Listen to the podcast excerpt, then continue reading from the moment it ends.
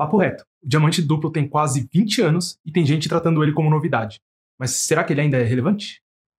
Descobrimos hoje. Esse framework, ele tinha como objetivo, lá em 2003, popularizar e facilitar a forma como designers podiam explicar a sua abordagem de trabalho com o princípio de divergência e convergência.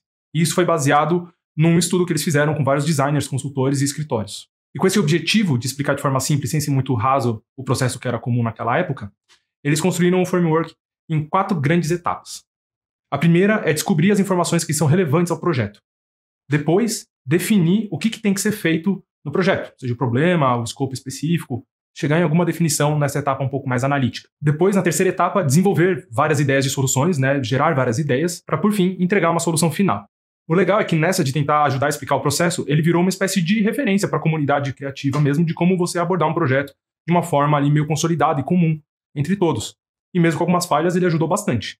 Tanto que não é muito difícil encontrar gente sugerindo um diamante triplo ou fazendo alguma leitura em cima do diamante duplo, detalhando alguma coisa mais específica conforme o seu contexto. Mas a pergunta que importa é: ele ainda é relevante depois de tanto tempo? Aparentemente, não.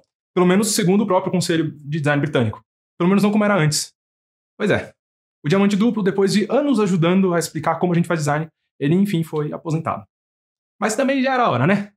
Os desafios de design no mundo de hoje, eles exigem uma abordagem que não tinha como ser prevista lá em 2003, quando eles começaram a consolidar esse formato.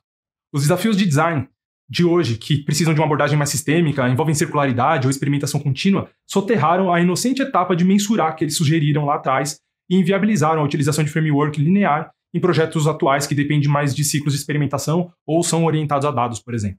E nessa nova era, onde a gente pode gerar dezenas ou centenas de ideias em poucos segundos utilizando uma inteligência generativa, e aí testar elas em larga escala e aprimorar os conceitos em sprints rápidos, o formato do diamante duplo ele fica claramente insuficiente. Por isso, o próprio Conselho Britânico agora está propondo um framework de design sistêmico. Ele é baseado nesse formato original do Double Diamond, mas ele tem várias melhorias e incrementos, propondo uma estrutura que talvez consiga se manter relevante, da mesma forma que o diamante duplo ficou relevante nos últimos 20 anos. Quem sabe com sorte ele não dura 20 anos também. E fico alerta para quem ainda quer fazer projetos de forma linear. Se até metodologias de criatividade ficam obsoletas e precisam ser aposentadas ou atualizadas, será que nos dias de hoje, trabalhar da mesma forma que as coisas eram trabalhadas há 20 anos atrás, não vai deixar talvez o projeto meio irrelevante ou vai acelerar como ele fica obsoleto? Esse foi um papo reto sobre o diamante duplo 20 anos depois. Eu sou o Rafael da Primata Criativo e até.